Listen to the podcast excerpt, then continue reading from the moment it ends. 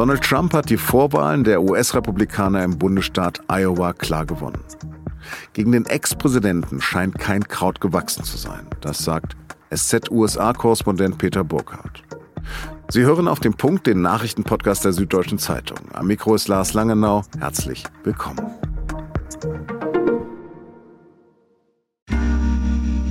Werbung.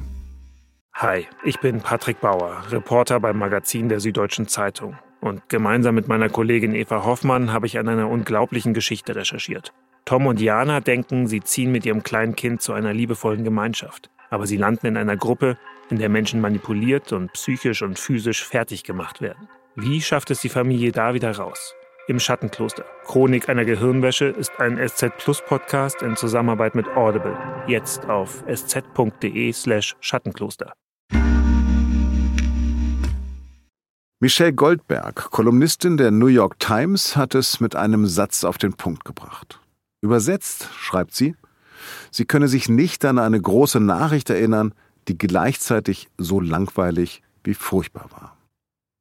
Diese große Nachricht ist, Donald Trump hat die Vorwahlen in Iowa haushoch gewonnen. Der 77-Jährige ist als Favorit ins Rennen der Republikaner gegangen und hat den traditionellen Auftakt zur US-Präsidentschaftswahl mit 51 Prozent eindeutig für sich entschieden. Seine noch verbliebenen Mitbewerber, Floridas Gouverneur Ron DeSantis, kommt mit 21 Prozent abgeschlagen auf den zweiten Platz. Und Nikki Haley, die frühere US-Botschafterin bei den Vereinten Nationen, belegt mit 19 Prozent den dritten Platz. Andere Kandidaten sind inzwischen ausgeschieden. So weit, so terrible, so weit, so boring. Trump hat Montagnacht dann vor seinen Anhängern Surprise, Surprise versöhnliche Töne angeschlagen. And I really think this is time now for everybody, our country, to come together. We want to come together. Uh, whether it's Republican or Democrat or liberal or conservative, it would be so nice if we could es sei nun an der Zeit, zusammenzukommen. Republikaner und Demokraten, Liberale oder Konservative, sagt Trump da. Nun ja, wir wissen aus Trumps Regierungsjahren, was er wirklich unter Come Together, unter Versöhnung versteht. Letztendlich sind die Vorwahlen in Iowa nur der Auftakt für einen Wahlmarathon, der sich in den kommenden Monaten von Staat zu Staat ziehen wird. Und diese Vorwahlen entscheiden dann darüber, mit wem die Republikaner in den eigentlichen Kampf ums Präsidentenamt gegen die Demokraten ziehen werden. Ist Trump also der unvermeidliche Kandidat der US-Republikaner?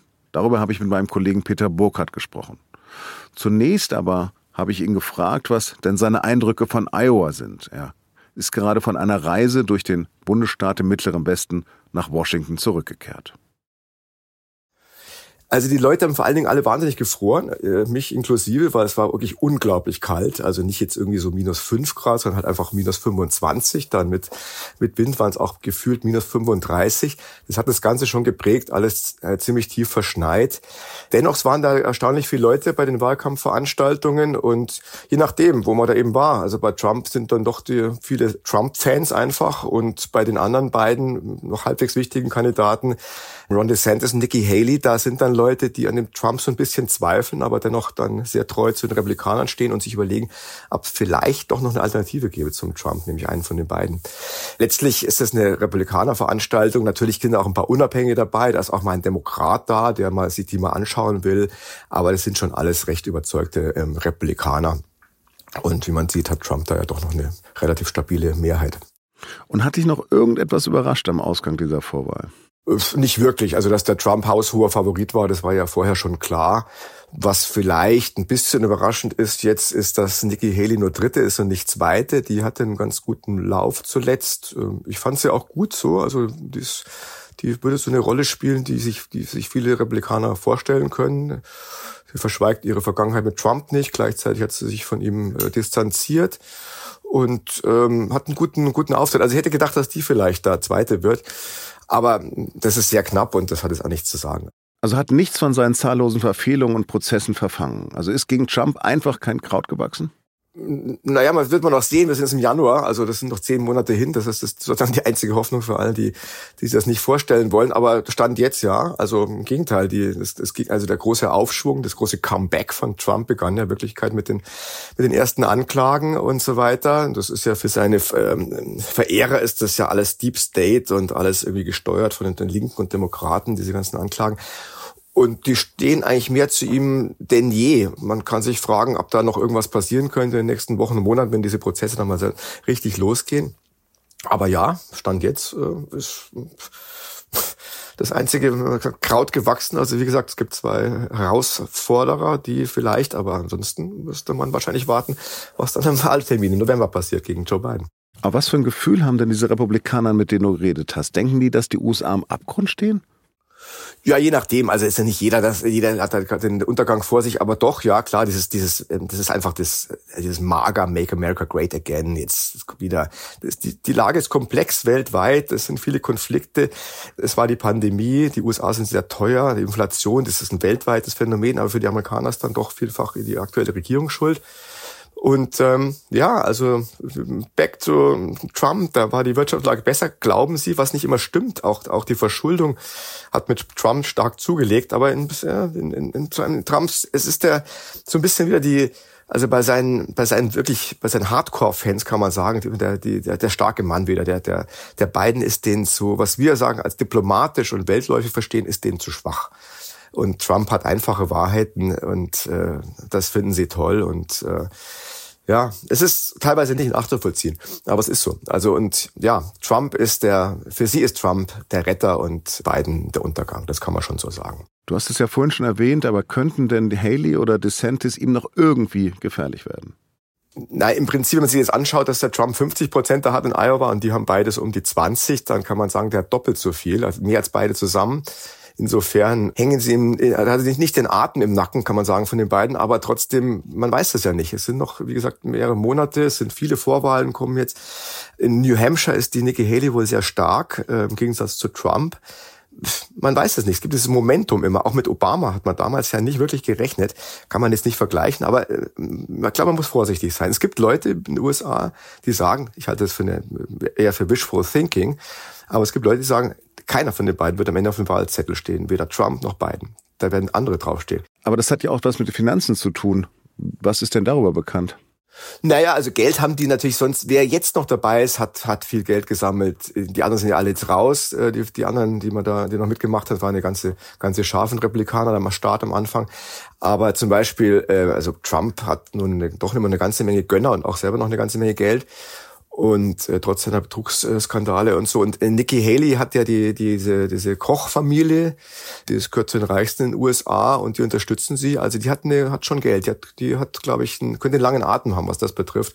Und Ron DeSantis war am Anfang ja unheimlich stark, unheimlich viel Geld gesammelt. Es ging ein bisschen abwärts, aber der hat auch noch genug. Also das daran wird es jetzt erstmal nicht scheitern. Aber on the long run, wenn es dann in den Sommer geht und so weiter, man, man, wird sehen. Es kann sein, dass der Trump im, im, im Frühjahr schon durch ist und dann im Sommer souverän zum Nominee, zum Kandidaten der Republikaner ernannt wird bei dem Kongress. So ist der wahrscheinliche Fall. Lass uns mal in den November gucken. Welche Bundesstaaten werden letztendlich entscheidend dafür sein für die Wahl des künftigen US-Präsidenten und wann sind da die Vorwahlen?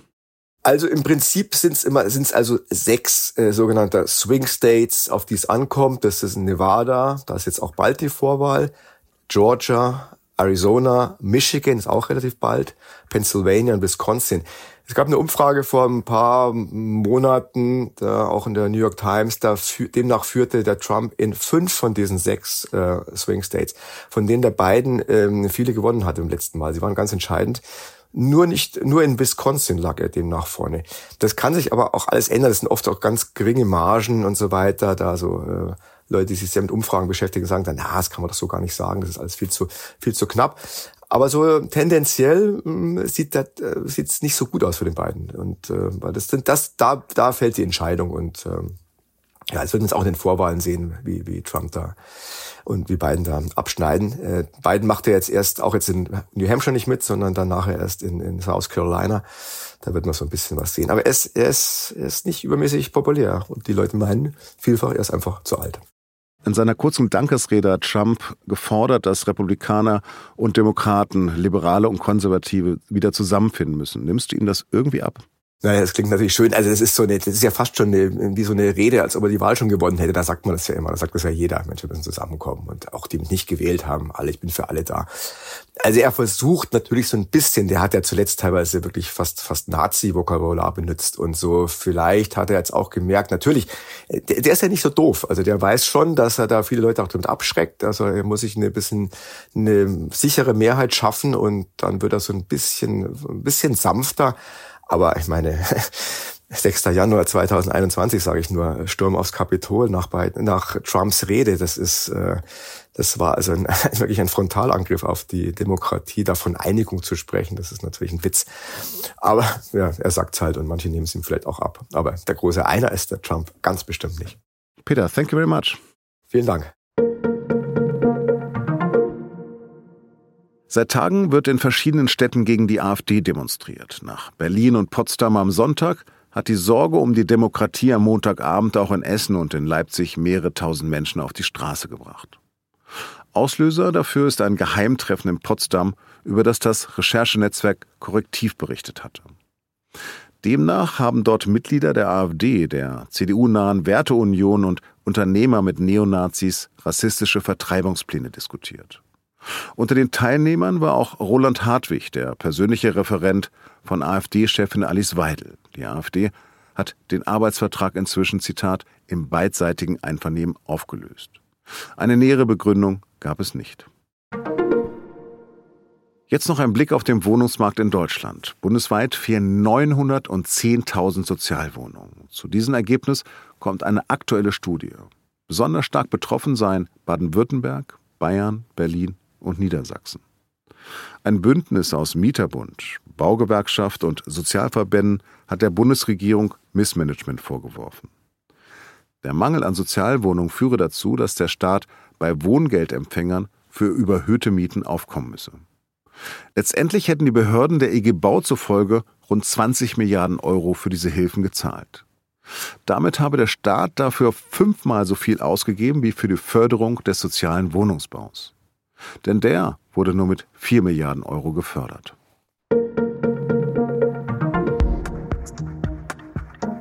Die Trauerfeier für den verstorbenen Franz Beckenbauer hat sich zu einem Politikum entwickelt. Laut SZ-Information haben bekannte Bayern-Größen ihre Kontakte genutzt, um eine Rede von Kanzler Scholz zu vermeiden. Auch aus Sorge vor einem Pfeifkonzert. Dass es soweit nicht kommen wird, das ist erst seit der Zusage von Bundespräsident Steinmeier klar. Als Staatsoberhaupt wird er nämlich aus protokollarischen Gründen reden. Laut Kanzleramt sei eine Rede von Scholz allerdings auch nie geplant gewesen. Er nehme nur als Gast teil. Den Bericht zu dem ungewöhnlichen Vorgang finden Sie in den Shownotes. Redaktionsschluss für Auf dem Punkt war 16 Uhr. Produziert hat die Sendung Emanuel Pedersen. Vielen Dank dafür und fürs Zuhören. Bis morgen.